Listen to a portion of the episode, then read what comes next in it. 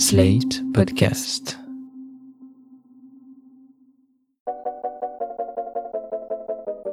Bonjour et bienvenue dans Poire et Cahouette, le podcast de Slate.fr dédié à l'actualité des idées. Je suis Hélène Decommer, rédactrice en chef de Slate, et j'anime Poire et Cahouette avec Jean-Laurent Casselli, essayiste et chroniqueur. Salut Jean-Laurent. Bonjour Hélène. Dans cet épisode de Poire et Cahouette, on va s'intéresser à la manière dont la pandémie de Covid-19 met en lumière les différentes configurations du travail en France. Ce qu'elle révèle aussi sur le sens de nos métiers, la façon dont on juge l'utilité d'une autre et celui des autres personnes. Alors, est-ce que cette crise va modifier notre vision du travail? Est-ce qu'on est en train de remettre en cause, en ce moment, la hiérarchisation symbolique des métiers? On va voir ce que les sociologues, penseurs et analystes ont à nous dire sur le sujet. Et comme toujours dans Poire et Cahouette, encore plus dans ces épisodes spécial confinement, on vous donne des ressources de lecture ou d'écoute accessibles gratuitement en ligne. Si on simplifie à l'extrême, il n'y a guère que trois situations vis-à-vis de l'emploi en ce moment. Soit on est au chômage, total ou partiel, soit on est chez soi en télétravail, soit on doit sortir pour aller travailler et on fait donc partie des travailleurs en première ligne, de ceux qui doivent travailler en présentiel pour employer une expression euh, tirée du jargon managérial qu'on entend beaucoup ces temps-ci. Alors ces situations vis-à-vis de l'emploi, elles dépendent en fait euh, surtout du métier occupé et on peut euh, rentrer un peu en détail grâce à une note d'analyse qui a été publiée par France Stratégie ces derniers jours qui s'intitule Les métiers au temps du corona. Alors cette note, elle propose une typologie en cinq familles de métiers en fonction de leur vulnérabilité au pluriel. La vulnérabilité étant entendue par rapport au risque d'infection, mais aussi par rapport à la situation économique actuelle ou future. Alors en résumé, dans ces cinq familles, il y a d'abord la catégorie des travailleurs du front, environ 39% de la population active. Elle est composée des soignants, bien entendu, mais aussi de la deuxième ligne, occupée par les fonctions jugées essentielles à la société, la chaîne alimentaire en particulier. On va en reparler euh, plus longuement.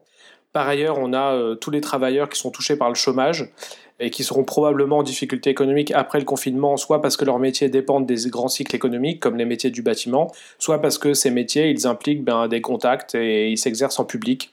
On pense aux serveurs de café ou à l'intermittent du spectacle. Et donc ils seront aussi euh, en difficulté lors du redémarrage. Alors ces catégories représentent environ 30% de la population active. Ensuite, on a la famille des employés de bureau, euh, services administratifs, euh, qui peuvent moins facilement télétravailler que les cadres et qui sont donc chez eux mais peu vulnérables sur le long terme parce qu'ils sont souvent en CDI ou fonctionnaires. Et enfin, on a la population des télétravailleurs sur lesquels on va revenir, qui sont plutôt cadres, qui eux n'ont pas vraiment de risque de contamination, mais en revanche sont exposés à des risques de, charge mentale et d'hyperconnectivité. Alors ceux qui continuent à aller bosser, les héros du quotidien comme on les appelle en ce moment, ceux et celles sur lesquels euh, la France s'appuie en ce moment, c'est le back-office. Cette expression, le back-office de la France, elle est de Denis Maillard. C'est un spécialiste des relations sociales, philosophe politique de formation. Il a expliqué son concept il y a quelques jours dans le podcast Malax de Bassem Assé, lui qui est cadre dans le secteur du numérique et élu local. On écoute Denis Maillard précisément tous ces métiers de euh, l'infrastructure logistique, c'est euh, les transporteurs, euh, c'est les magasiniers, ce sont les caristes, ce sont les préparateurs de commandes, l'infrastructure de vente et commerciale, c'est-à-dire tout simplement les, caissières de magasins par exemple, et puis toute l'infrastructure du soin, de la propreté, du gardiennage, de la sécurité, de tout ce qui est euh, service de proximité et service à domicile, livraison du dernier kilomètre, les euh, chauffeurs Uber et les, livreurs des livreaux. Ceux qui continuent à faire tenir la société, bah, c'est toute cette chaîne-là que euh, j'ai indiquée, infrastructure logistique, infrastructure commerciale, infrastructure de soins. Et je crois que cette classe de services qu'on a commencé à entrevoir avec le mouvement des Gilets jaunes, aujourd'hui nous apparaît en toute lumière. On a donc entendu euh, Denis Maillard énumérer les secteurs et les professions du back-office ou de cette classe de service. Alors tous ces travailleurs, ils ont des, points communs. D'abord, ils ne télétravaillent pas, contrairement aux cadres et aux professions intellectuelles. Ensuite, leurs professions, elles sont peu ou pas automatisables, contrairement à celles des ouvriers de l'industrie, elles ne sont pas délocalisables, parce qu'elles se rendent en face à face, de personne à personne, encore une fois en présentiel. Il y a donc aussi une question de visibilité sociale, puisque ce back-office, c'est un back-office également sur le plan symbolique c'est un ensemble de métiers qui sont dans l'ombre, qu'on voit rarement exposés dans les médias. Ce ne sont pas les métiers qualifiés, les métiers passion, les métiers Instagrammables. Enfin, ce sont des métiers dont les effectifs ont explosé, contrairement à ce qu'on pensait d'ailleurs il y a quelques décennies. La désindustrialisation de l'Occident n'a pas vraiment donné lieu à une montée en gamme de l'ensemble des emplois. Elle a plutôt produit ce que les économistes américains ont appelé une bipolarisation entre les emplois très qualifiés et ceux qui le sont peu. Alors, une des caractéristiques marquantes du back-office, c'est le partage des tâches et des métiers entre les hommes et les femmes. Il y a d'abord un back-office qui est majoritairement féminin, c'est celui du sanitaire et du social, et de ce qu'on appelle parfois les métiers du care, du soin. Donc un médecin sur deux est une femme, 80% du personnel soignant est féminin, c'est jusqu'à 91% des aides-soignantes, 97% des aides à domicile et aides ménagères, 99% des assistantes maternelles. Les femmes sont également 80% des caissières, 70% des femmes de ménage. D'ailleurs, pour ça que ce sont des métiers qui sont euh, en général euh, conjugués au féminin par défaut. Et euh, donc ce back-office féminin, il a comme spécificité d'être en contact direct avec le public et donc avec le virus, plus que les métiers du back-office euh, masculin. D'ailleurs, la, note de France Stratégie dont on a parlé un peu plus haut présente quelques graphes, dont un sur lequel on voit euh, bah, la part des métiers euh, qui sont en contact avec le public, et on voit que ce sont vraiment très nettement les, les, métiers de ce back-office féminin.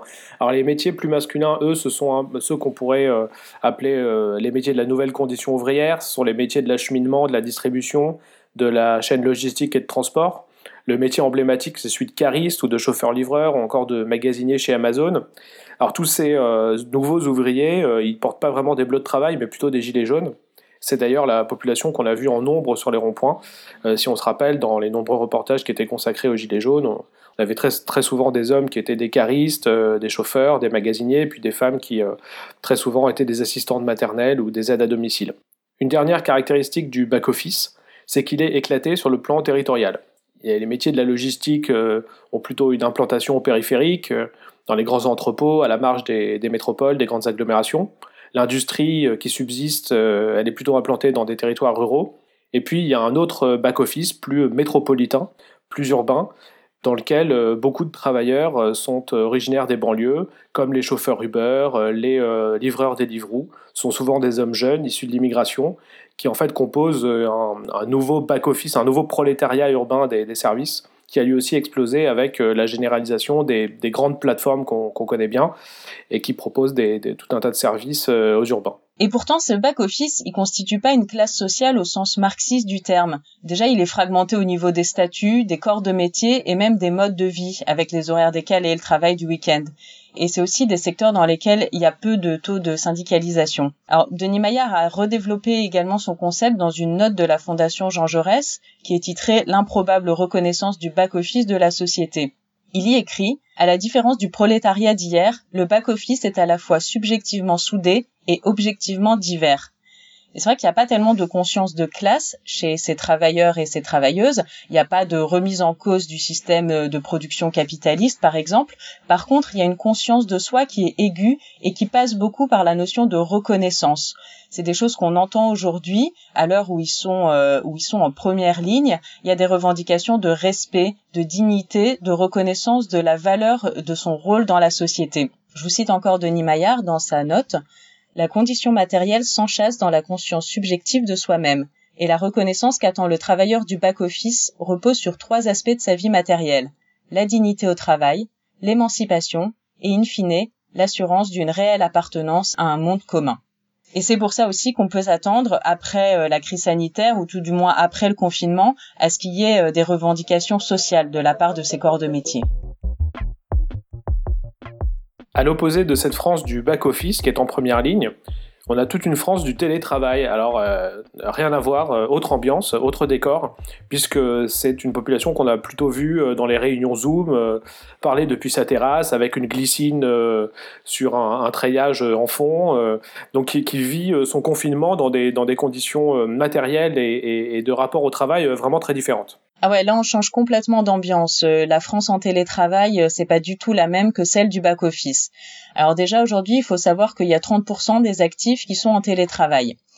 Qui sont-ils? Eh bien, sans surprise, ce sont majoritairement des cadres, à hauteur de 66% d'après euh, une note de la Fondation Jean Jaurès de Chloé Morin, Jérôme Fourquet et Marie Leverne, titrée Premier de corvée et premier de cordée, quel avenir pour le travail déconfiné?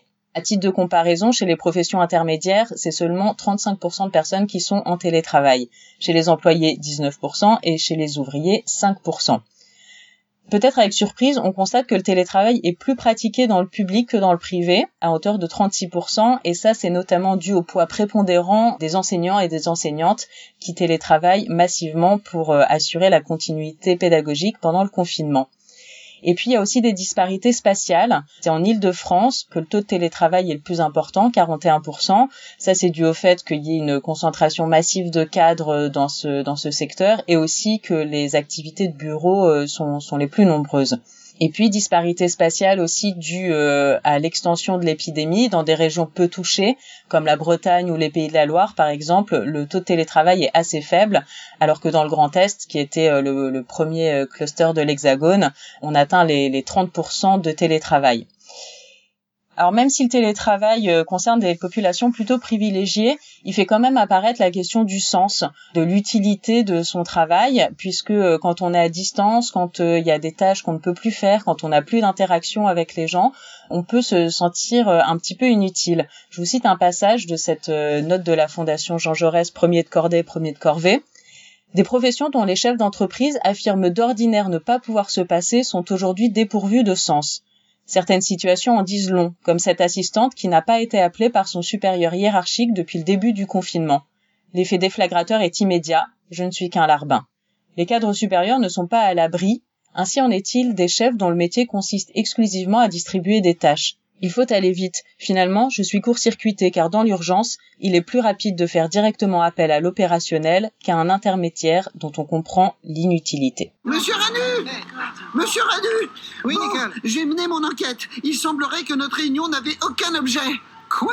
Et plus grave encore, apparemment, nous n'avons aucune fonction dans cette entreprise. Mais enfin, Nicole, c'est impossible. Ça fait 30 ans que je travaille ici, je m'en serais aperçu quand même. Bon, écoutez, ce que je propose, c'est de faire une réunion pour tirer tout ça au clair C'était donc un sketch du message à caractère informatif 2, dans lequel les auteurs Nicolas et Bruno euh, doublent euh, des euh, petites vidéos ringardes d'entreprise. Et dans ce sketch, la, réunion de l'angoisse, un cadre supérieur se rend compte avec effroi qu'en fait, il n'a pas d'existence professionnelle et peut-être même pas d'existence du tout. Et c'est vrai que cette, cette grande frayeur du, du cadre sup d'Open Space, on la voit ressurgir depuis le début du confinement, avec euh, le retour en grâce d'un concept inventé en 2013 par l'anthropologue euh, David Graeber. Ce concept, c'est celui des bullshit jobs, les métiers à la con en bon français. Ce concept a été inventé, déposé en quelque sorte par Graeber lors d'un article retentissant qu'il a publié à l'été 2013 dans une revue anglaise qui s'appelle Strike. Et dans ce, cet article, euh, Graeber s'agaçait du fait que tant de gens en Occident occupent des métiers qu'ils savent inutiles par exemple des juristes d'entreprise, des consultants, les gens des fonctions support des, grandes boîtes, les, hauts, dirigeants, le top management comme on dit. Et en fait, Graeber s'énervait contre cette injustice qui veut que plus un métier soit euh, utile à la société, moins il soit euh, considéré et, bien rémunéré. Et il inventait, il imaginait dans son texte une sorte de crash test des bullshit jobs il disait, il demandait euh, qu'arriverait-il si un jour toute une classe de personnes disparaissait? Par exemple, s'ils n'allaient pas au travail pendant un mois. Eh ben, en ce moment, euh, avec le, confinement, c'est exactement ce qu'on est en train d'expérimenter. D'ailleurs, Greber l'avait très bien prévu. Euh, si les aides-soignantes, si les éboueurs, si les mécaniciens, si les enseignants arrêtent de travailler, les conséquences vont être, vont être quasi immédiates sur le fonctionnement social. Même si les écrivains de science-fiction, les musiciens euh, s'arrêtent de travailler, ils risquent de manquer quelque chose. Alors que, disait-il, si euh, les euh, dirigeants de la finance, les lobbyistes, les spécialistes des relations publiques et autres télémarketeurs arrêtent de travailler, eh ben, on pourrait, on pourrait s'en sortir assez bien, à l'exception, disait-il, des, des, médecins, un, des seuls métiers bien rémunérés qui ne mettaient pas dans la catégorie des bullshit jobs, signe encore une fois qu'il avait quand même assez bien euh, prévu euh, ce qui allait se passer. Voilà, pour faire un, peu d'auto-promo, je vous renvoie à l'article que j'avais écrit euh, dans la foulée de celui de Graber en, en 2013 dans Slate, L'invasion des métiers à la con, une fatalité économique qui est, je pense, encore à ce jour, euh, probablement mon article le plus lu de Slate, même s'il l'est beaucoup moins que celui de la recette des pâtes à la carbonara. Alors, est-ce qu'on va assister dans les mois qui viennent à des reconversions de Bac plus 5 en caissière? Parce qu'on a vu ces dernières années, dans la lignée des bullshit jobs et de la quête de sens, des diplômés, voire très hauts diplômés, se reconvertir en fleuriste ou en boulanger pour euh, changer leur vie. Alors, s'ils veulent vraiment trouver du sens, peut-être qu'aujourd'hui, ils vont choisir de devenir euh, livreur Amazon ou aide-soignante on le verra dans les mois qui viennent. Et voilà, c'est la fin de ce Poire et Cahouette que vous pouvez retrouver sur slate.fr ou sur votre application de podcast préférée. Si vous avez aimé Poire et n'hésitez pas à vous abonner, à nous mettre 5 étoiles et à en parler autour de vous.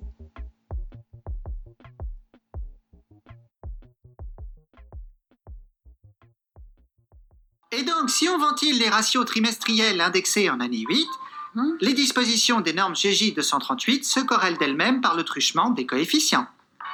Eh bien, à présent, allons manger à la cantine. Super. Ah, tout à fait. C'était vraiment très intéressant.